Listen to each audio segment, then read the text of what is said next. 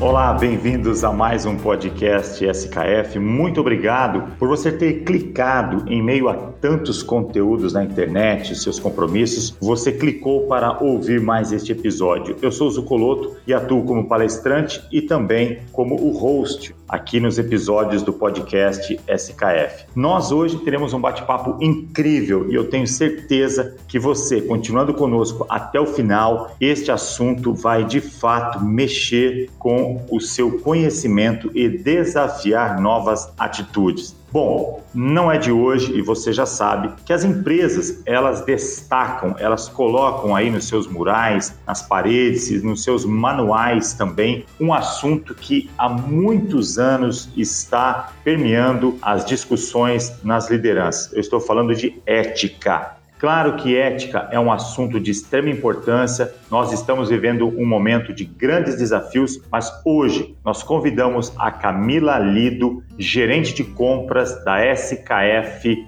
Brasil, para falar de ética elevada. É isso mesmo que você ouviu. Ética é um assunto de extrema importância, mas o que é ética elevada? Por que, que a ética ela faz com que as empresas cresçam? Como manter um excelente relacionamento com os colaboradores, clientes e fornecedores. A ética permeia os negócios e faz com que uma empresa, uma organização mantenha a sustentabilidade dos negócios. São essas perguntas nesse grande bate-papo que eu já quero convidar para estar aqui conosco a Camila Lido.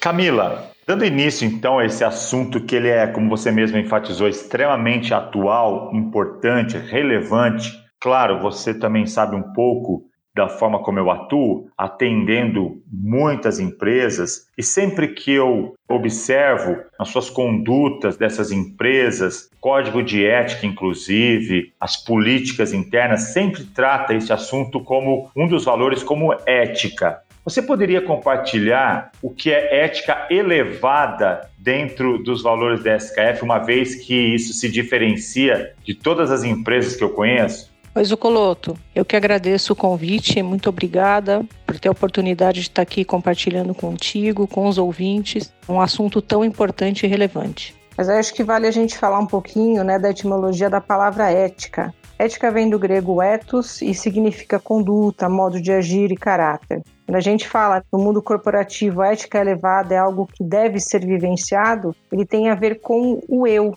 com o nós. E essa ciência né, do bem agir, do bem viver, do bem conviver. Falando bem diretamente na SKF, ética elevada é um dos nossos valores que, em conjunto a trabalho em equipe, toda a questão de autoridade, transparência, segurança, são valores que a gente carrega dentro do nosso dia a dia na SKF, na nossa convivência com os nossos pares, seja internamente ou seja nossos pares externamente, clientes e fornecedores. Camila, você que é responsável por uma área comercial, você percebe que ter ética elevada como um valor é um diferencial para os negócios? Com certeza, não tem como não ter ética elevada numa relação comercial. Tem até uma frase que o professor Mário Sérgio Cortella ele sempre fala que você tem três verbos que são aí os principais quando a gente fala na questão ética: o querer, o poder e o dever. Tem até uma frase que é bacana que ele fala assim: eu quero, mas eu não devo, eu devo, mas eu não posso, e eu posso, mas eu não quero. Então, quando a gente fala nas relações dentro de uma corporação, tem muito a ver com isso. Na minha relação com um subordinado, com um superior, na relação com o meu cliente, na relação com o meu fornecedor, toda essa questão da ética, e aí a gente vai falar um pouco também, talvez, de moral, tem a ver com esse campo, né? Porque ética é algo que é do seu comportamento. E ninguém nasce ético. Bem da verdade é essa, sabe, Zucloto? Ninguém nasce ético. ética vem do exemplo. Camila, muito interessante você ter, inclusive, citado né, essa questão de ética e moral, e nós sabemos que a ética é um conjunto de normas, de procedimentos, de princípios que uma empresa determina, e a moral é justamente aquele colaborador que pratica aquilo que está escrito, então ele passa a ter moral. Isso é importante. Camila, a gente vive né, num cenário altamente competitivo, aonde cada vez mais a gente observa que as empresas e pessoas buscam seu espaço. Muitas vezes uma busca incessante pela sobrevivência. Será que nós devemos viver uma eterna competição? Será que ganhar é o principal objetivo? pegando aquele gancho que você falou entre ética e moral, né? Acho que quando a gente fala em ética, a gente está falando de igualdade, a gente está falando em respeito, independente de hierarquia, dependente de raça ou gênero. Então, o fato de ganhar e perder, ele dentro da condição ética, desde que você não ultrapasse certos limites da convivência, certos limites de sigilos no mundo corporativo você tem os sigilos comerciais, sigilos industriais, desde que você não ultrapasse e que realmente a condição ética do caráter ela esteja realmente impermeada no relacionamento, às vezes o ganhar ou perder é assim, ganhei um contrato, perdi para o concorrente, né? Então é um pouco isso quando a gente fala no ganhar ou perder. Agora eu achar que ah, eu ganhei de você porque eu fiz uma negociação melhor ou outra que a sua, não é nem ético a questão do pensamento ganhar ou perder ele vai existir porque isso faz parte. Então, muitas vezes eu entrei numa concorrência e eu posso ganhar ou eu posso perder, isso vai depender de N fatores e não necessariamente da pessoa. A questão ética ela não julga, mas você tem a condição realmente da atitude, né, do como você se coloca para entrar numa concorrência, numa disputa. Muito bom. Vale tudo para obtermos uma vantagem competitiva, Camila? Quais são os pensamentos desenvolvidos na SKF e qual é a visão dela dentro desse cenário, hein? Dentro das condições éticas que a gente comentou, eu acredito que sim. É, porque todos nós sabemos, e muitos dos profissionais que estão nos ouvindo agora, nós crescemos dentro de uma cultura que levar vantagem é a melhor situação para uma das partes, mas num processo de ética elevada, isso também pode ser revisto num processo de ganha-ganha. É dessa forma que você também enxerga? É, Zuculoto, com certeza. Quando a gente fala na condição do ganha-ganha, a gente poder colocar a nossa maior expertise, a nossa maior competência em exposição, seja né, para ganhar um grande contrato, seja para fechar uma grande negociação com um fornecedor. E aí o ganha-ganha é entendendo aonde a gente está permeando aí a condição, a gente poder ter os dois lados da mesa, vamos dizer assim, colocando o seu melhor. Faz todo sentido, sim, Camilo, o que você está trazendo para nós. Eu preciso agora aproveitar esse momento e os ouvintes com certeza estão aí se enriquecendo com a tua bagagem. Eu gostaria que você pudesse comentar como uma gestora, vou chamar de gestora de uma área comercial, como que você garante um ambiente alicerçado pela ética elevada? Primeiro eu gostaria que você falasse sobre os colaboradores, depois eu quero aprofundar um pouco a relação com cliente e fornecedor. Vamos dividir isso porque eu acho que vai ser bastante interessante. Como é que você faz com que a equipe, os colaboradores tenham isso no dia a dia? Quando a gente fala em ética elevada dentro da SKF, isso independente, né? Se eu estou falando com um nível superior ou com subordinado, a gente está falando em transparência, a gente está falando em igualdade, respeito, independente de raça, gênero, nacionalidade, religião ou o que seja. Então, as questões éticas, a gente trabalhando dentro também dos valores como teamwork, funciona numa via de mão dupla. O saber pedir ajuda, o saber ouvir um feedback, muitas vezes que ele pode ou não ser algo tão fácil de dar ou receber. Eu acho que isso permeia um pouco quando a gente fala na condição da ética elevada e do relacionamento com os times. Muito interessante, porque recentemente eu bati um papo, inclusive é um dos nossos podcasts, sobre diversidade na prática. Eu falei com o Evandro, que você o conhece, Evandro Rita, e a Paula Mouco, e eles trouxeram justamente sobre isso, sobre a diversidade, ou seja, as diferenças culturais, étnicas, de raça, não fazem a acepção de pessoas dentro da SKF. Você está trazendo isso à tona agora, muito interessante. Ou seja, está no DNA essa ética também, o respeito ao próximo, que é o próprio colaborador dentro da empresa. É isso, né? Com certeza, isso tudo é muito enriquecedor, porque o pensar diferente não é problema algum. Ele traz realmente uma bagagem, um compartilhamento de ideias isso tudo se transforma em sabedoria lá na frente. Eu acho que essa é a grande vantagem de a gente trabalhar na condição da ética elevada e fazendo realmente a, compreensão do que significa a questão de ética elevada. Não é que eu sei mais que você, você sabe mais que eu e a gente vai estar tá aqui brigando, guerreando para mostrar quem sabe mais. A gente vamos juntos para a gente poder construir de maneira que seja mais fácil, às vezes sim ou não, mas que seja numa construção alicerçada. Essa condição da diversidade só traz enriquecimento. Ok, uma vez que a casa está ajustada, quando eu falo casa, dentro da empresa, né, essa questão interna, como que você então trabalha, que você leva para os clientes a ética elevada? Você pode compartilhar conosco e aí depois eu quero que você também fale sobre fornecedores. Vamos primeiro então explorar o mundo do cliente. Hoje eu trabalho muito diretamente com o fornecedor, mas para a gente sentar com o fornecedor, a gente realmente tem que entender a ponta, né? A gente tem que entender do cliente. considerando que dentro da SKF tudo começa pelo cliente. Então, o relacionamento é de abertura, transparência e sempre, vamos dizer, o papel em branco, né? Ouvir a necessidade do cliente, colocar para o cliente talvez algumas opções de caminhos para quando trazer isso dentro de casa, saber para onde seguir. Sempre voltado e pautado no trabalho em time. É excelente. Realmente você falou uma coisa muito interessante. Não dá para eu ter uma relação com o fornecedor se esquecendo do cliente, porque vai afetar diretamente. E eu tenho certeza que a relação que vocês sempre procuram, porque eu também acompanho várias lives de vocês, Claudinei Resch está sempre dando aí declarações e participando de vários encontros, como outros profissionais aqui que já gravaram conosco, né, comigo especificamente. E essa relação ela precisa realmente ser de total transparência, porque se eu impactar o fornecedor, com certeza o meu cliente vai sentir isso, né?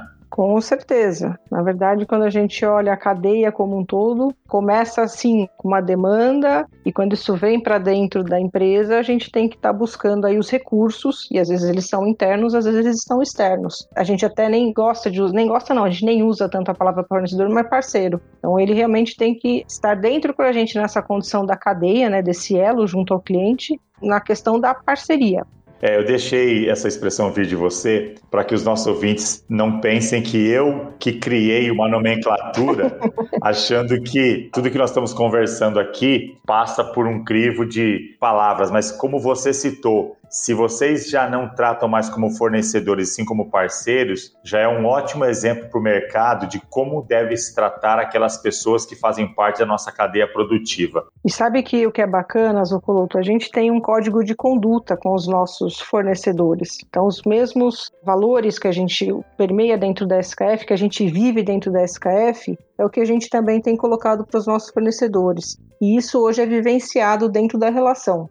SKF e os seus parceiros, muito pautada em relação ao código de conduta. Camilo, eu quero aproveitar esse bate-papo aqui, apesar de ser um tema que para muitos é polêmico, mas a gente está levando isso aqui como realmente uma abertura, total transparência, e os ouvintes já estão percebendo que tudo que é complexo, se você trabalha ele com maturidade, com profissionalismo, ele se torna simples no dia a dia. Quero contar uma história para você. Alguns anos atrás, eu estava fazendo um trabalho para um cliente e eu estava voltando de uma viagem do Chile. E é claro, não é uma viagem tão longa, mas sentou do meu lado um profissional, ele era um italiano. Eu acabei puxando um papo com ele e eu perguntei para ele assim: eu gostaria de saber qual é a imagem que você e os seus colegas de trabalho têm sobre o Brasil. Eu estou falando, Camila, de não mais, não menos que aproximadamente uns 10, 12 anos atrás, tá? Em uma das viagens que eu fiz. A resposta dele foi a seguinte: ele me respondeu com uma palavra: corrupção. E aí, eu quero fazer para você a minha última pergunta e a gente vai explorá-la.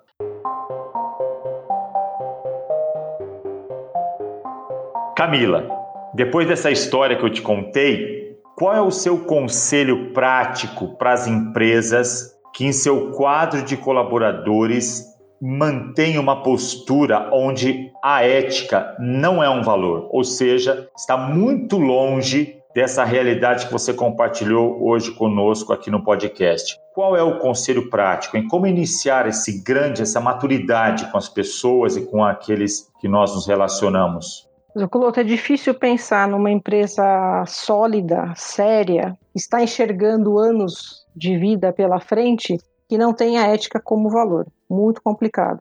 E aí a gente fala de ética e fala de moral. Porque ética, como a gente falou aqui durante o podcast, é uma característica, é um comportamento, é uma conduta, é a condição de caráter. Então, se você tem pessoas que não vivenciam ética no seu dia a dia, difícil às vezes elas entrarem numa condição moral junto à empresa.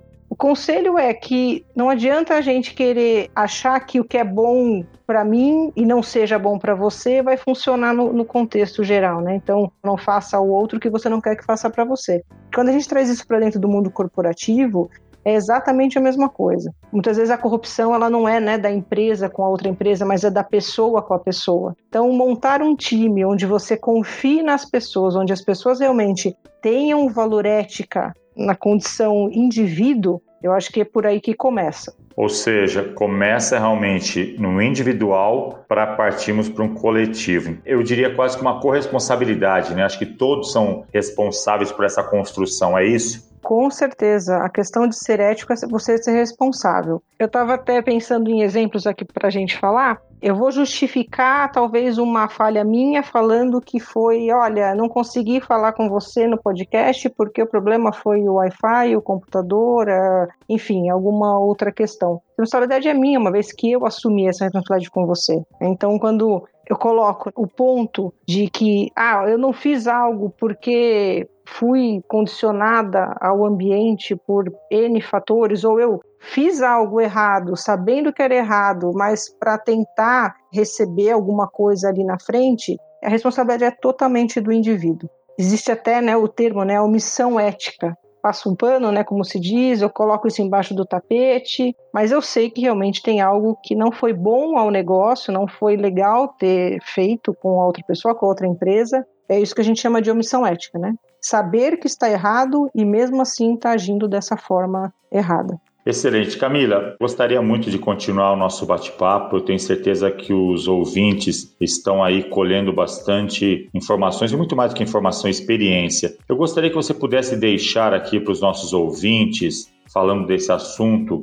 se de repente algum profissional atua em uma empresa aonde está difícil romper a barreira do ético, do moral, e a gente sabe que esse é um grande desafio. Como proporcionar essa mudança? Não que existam três regras ou três passos mágicos para que isso aconteça. Mas na sua experiência profissional, de vida, numa área comercial, o que, que você pode ajudar esses profissionais que querem também ter isso como uma marca? A primeira condição é realmente entender a cultura que você está inserido, porque, como pergunta anterior, se a empresa não tem essa cultura ética, é difícil você querer mudar algo. Mas se realmente é algo que você tem como fazer a diferença, a única questão é faça. Não espera que alguém faça por você, não espera que alguém te dê a direção. Se você sabe o que tem que ser feito em relação a questões de princípios, a questões éticas, Vá em frente, não desista, faça. Sabe que tem uma frase que eu utilizo em alguns seminários, justamente sobre esse tema ética no mundo corporativo, que diz o seguinte: uma coisa certa continuará sendo certa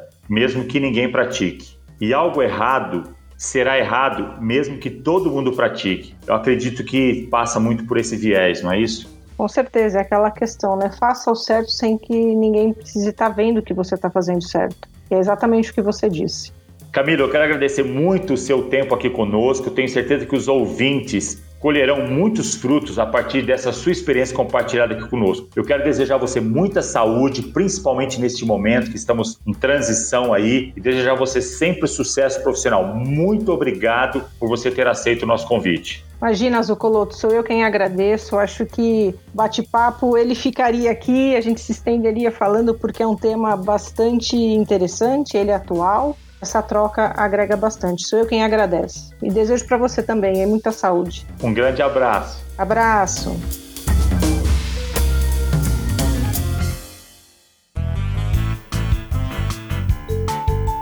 É isso. Espero que você tenha curtido mais este episódio. Convido você a compartilhar com seus amigos em suas redes sociais mais este episódio do podcast SKF. Não deixe de visitar SKF College para o seu desenvolvimento. Ali você encontra cursos desde temas gratuitos e também para o investimento na sua área profissional e pessoal. Um grande abraço e espero vê-los em outros episódios.